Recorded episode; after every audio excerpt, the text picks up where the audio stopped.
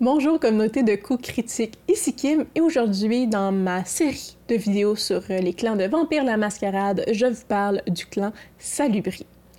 Donc le clan Salubri serait le 14e clan euh, de Vampire la Mascarade 5e édition. 14e euh, parce qu'il n'est pas toujours reconnu comme un clan euh, à part entière, parce qu'ils sont maintenant très très très peu nombreux.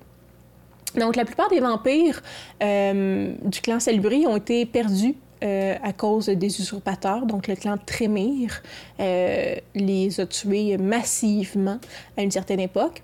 Donc, aussi, le clan, le, sang des membres du clan Salubri est vraiment considéré comme une récompense pour les autres vampires. Donc, très goûteux, très agréable, et donc se font souvent diaboliser par les autres vampires. Euh, ça, ainsi que leur réticence à étreindre de nouveaux vampires, euh, les rendent rares dans les nuits modernes. Ils recrutent souvent ceux qui sont au bord de la mort déjà, donc ils ne tuent pas quelqu'un plus qui prolonge l'existence de la personne dans la non-vie, euh, croyant que leur malédiction peut offrir une seconde chance, dans le fond, à ceux qui en sont dignes, et ils comptent parmi leurs rangs certains vampires, dans le fond, les plus humains donc euh, les plus empathiques, les plus, euh, euh, avec les qualités les plus humaines du loup. Donc, autrefois connu pour, leur, pour sa sagesse et ses connaissances, le clan existe, comme je dis, à peine de nos jours. leur héritage est carrément une tragédie en soi, une leçon douloureuse des luttes que se mènent les vampires entre eux. Les enfants, comme j'ai vampires salubrés, sont rares dans les nuits modernes. Selon leurs coutumes, ils étreignent généralement qu'une fois lorsqu'ils ont atteint, la Golconde, qui est un niveau euh, d'humanité, dans le fond, lorsque la bête en soi est pratiquement tue. Euh, et même si ce n'est qu'une spéculation, étant donné que l'état actuel des affaires des vampires, là, que c'est possible d'atteindre cette Golconde-là. Le choix d'un enfant pour les salubriens, dans le fond, c'est une décision extrêmement personnelle euh, par rapport aux autres clans. Euh, les autres clans, souvent, il faut que la transformation soit autorisée par euh, d'autres personnes du clan, un sire, ou que ça soit autorisé par la Camarilla même, alors que pour eux, c'est très individuel, le, choix d'un enfant. Donc, ils désirent généralement ceux qui sont curieux de nature, qui ont, qui ont des luttes internes personnelles aussi, euh, menés, mais euh, qui sont quand même, on dirait là, en, bon québécois, un bon fond. Donc, les salubris atteignent rarement, euh, étreignent rarement sur un simple coup de tête. Donc, ils vont raisonner, ils vont sous-peser leur choix. Donc, on pense que Solo, leur ancêtre, leur ancêtre, oui, a été dévoré, diabolisé par un trémire pour renforcer le, sang de leur propre clan et de, pour, pour officialiser le clan Trémire comme un clan de vampires. On pense également que Solo, c'était le premier vampire à atteindre la Golconde et que sa lignée tente toujours de suivre ce, chemin-là là, des siècles après sa mort. Le plus souvent, les salubriens euh, mènent des vies troublées, euh, alourdies encore plus par la vie éternelle euh, qui leur a été donnée et par le troisième œil littéral que possède chaque salubrier. Donc pourtant, il persévère pour résoudre le mystère euh, de la damnation de Caïn, pour aider les autres aussi à trouver le salut. cependant, dans le fond, le, pouvoir d'aider s'accompagne souvent du pouvoir de nuire, euh, et de nombreux vampires croient aux rumeurs selon lesquelles les cyclopes seraient capables de voler les âmes. Certains salubris, même en prenant une position ferme, en disant vouloir détruire les vampires qui sont trop mêlés à leurs bêtes, donc qui ont perdu trop d'humanité, euh, et gardent, la plupart gardent quand même une bonne distance avec les autres vampires, et ça, ça n'a fait que solidifier les spéculations à leur sujet. Donc, très peu de domaines autorisent même des salubris à l'intérieur de leurs murs. Euh, ni les princes de la Caméria, ni les barons anarques euh, sont disposés à les garder très longtemps sur leur domaine. De nombreux salubriens sont encore pourchassés aussi pour des actions de leur cire euh, qui ont lieu il des siècles. Leur sort dans les nuits modernes est sombre, mais ils vont affronter cette adversité-là avec avec une perspective qui est quand même rare chez les vampires. Euh, sont désireux d'aider les autres à parcourir le chemin difficile vers la Golconde. Euh, de nombreux salubriens semblent voir aider les autres plutôt que provoquer des conflits, ce qui est extrêmement rare chez les vampires. Donc d'autres cherchent à les protéger, protéger les vampires d'autres manières, en traquant les monstres qui tourmentent les vampires, qui causent des problèmes, donc des garous, des spectres ou autres.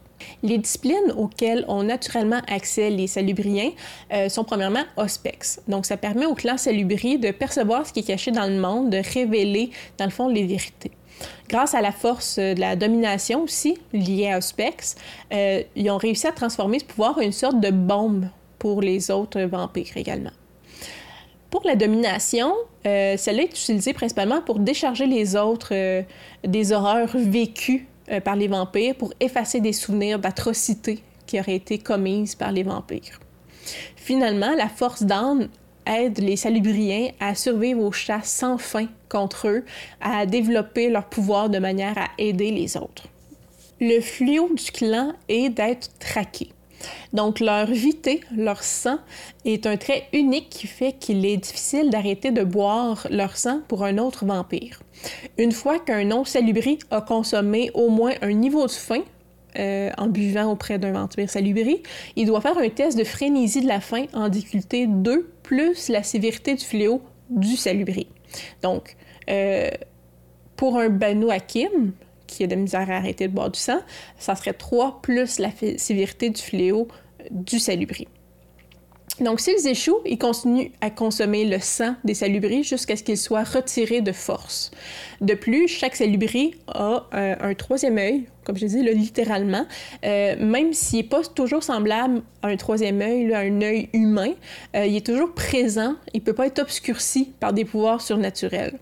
De plus, chaque fois qu'ils activent leur discipline, l'œil pleure d'uvité avec une intensité corrélée au niveau de la discipline utilisée. Donc, un pouvoir de niveau 1 pleure un peu, pouvoir de niveau 4 va pleurer beaucoup du sang. le sang qui coule de l'œil peut aussi déclencher un test de frénésie de la faim chez les vampires proches ayant une faim de 4 ou plus. Et donc, c'est un cercle vicieux, déclenche une frénésie de faim, le vampire te mord, et là, il est plus capable d'arrêter parce que tu es un salubri. Donc, la variante du fléau, c'est euh, l'ascétisme. Donc, chaque fois que leur faim est inférieure à 3, les salubriens subissent une pénalité égale à leur sévérité de fléau dans n'importe quelle réserve de dédiscipline. Donc le troisième œil qui saigne demeure aussi tout le temps. La compulsion du clan, euh, c'est l'empathie affective. Donc accablé par l'empathie pour un problème personnel euh, de quelqu'un d'autre dans la scène, toute mesure non prise euh, dans le but d'aider cette personne à atténuer ses souffrances encourt une pénalité de 2D. Donc, cette contrainte continue jusqu'à temps que le fardeau de la personne soit allégé, euh, qu'un problème plus critique surgisse ou que la scène se termine. Donc, il y a si peu de salubris dans les nuits modernes que lorsqu'ils apparaissent dans une chronique, une histoire que vous comptez, euh, ils sont là dans un but précis habituellement, laissant le clan s'appuyer sur moins... Euh, il n'y a pas vraiment de stéréotypes ou d'archétypes de personnages comme les autres clans pouvaient avoir. On peut retrouver principalement deux archétypes, je vous dirais. Le premier, c'est celui qui est fatigué de courir. Donc, à maintes reprises, euh, ce salubré a été pourchassé euh, d'un domaine à l'autre. Euh, il est à la recherche d'un endroit où s'installer pendant plus que quelques nuits, mais ça semble jamais arriver pour eux, car même en sécurité, même une fois en sécurité dans le fond, ils vont finir par souffrir de paranoïa, euh, qui vont se faire réattaquer, tellement c'est arrivé souvent. Le deuxième archétype qu'on peut trouver euh, plus régulièrement, c'est le guérisseur incompris. Donc, c'est quelqu'un qui font, c'est des personnes qui font de leur mieux pour aider les autres, mais quelles que soient leurs actions, les idées préconçues oui, sur leur clan euh, poussent les autres à se méfier d'eux. Finalement, au niveau de la culture, euh, mais c'est vraiment un résumé de ce que j'ai déjà dit ou ce, que, ce qui peut transparaître à travers les différentes manières d'utiliser les pouvoirs euh, ou la compulsion du clan. Là. donc, c'est vraiment un clan, contrairement à la très grande majorité des autres clans, qui est très axé sur le maintien de, leur humanité, sur le fait d'aider, d'être empathique, euh, d'aider les mortels, mais d'aider les vampires à être empathiques aussi, à atteindre un niveau d'humanité plus grand qu'ils n'ont jamais eu. Euh, donc, il euh, n'y a pas de culture propre clanique vraiment, tellement ils sont peu nombreux depuis euh, des centaines d'années. mais c'est vraiment un clan qui n'est pas méchant, qui n'est pas machiavélique, qui ne va pas faire des plans pour avoir plus de pouvoir les autres. Donc, c'est un clan qui est très axé sur la recherche du bien, la bienveillance, de l'empathie et, comme j'ai dit, le summum d'humanité qui est possible d'atteindre. Donc, ça fait le tour de ce petit clan, tout petit clan qui est le clan Salubri. Euh, qu'on continue à garder dans la loupe un peu parce que ça fait partie. Ça fait partie un peu des clans des antédiluviens, le fondateur. Euh, il en reste ici et là quelques-uns, mais ils sont extrêmement rares. Donc, c'est euh, très rare à voir apparaître dans une chronique, un salubri, et c'est encore plus rare, je vous dirais, d'en jouer. Donc voilà, euh, si vous avez des questions, des commentaires, euh, parce qu'il n'y a pas beaucoup d'informations sur ce clan-là, parce que leur culture est presque... Euh, il n'y en a presque pas, considérant qu'ils sont très peu nombreux, il n'y a pas d'organisation. si vous avez des questions plus précises, n'hésitez pas à les poser en commentaire. si vous avez aimé cette vidéo, petit pouce en l'air. Sinon, ben, on se revoit éventuellement pour parler des sangs clairs, parler des quintifs. Et pour le moment, je vous dis passez une bonne fin de journée, puis surtout, ayez du plaisir à jouer. Bye!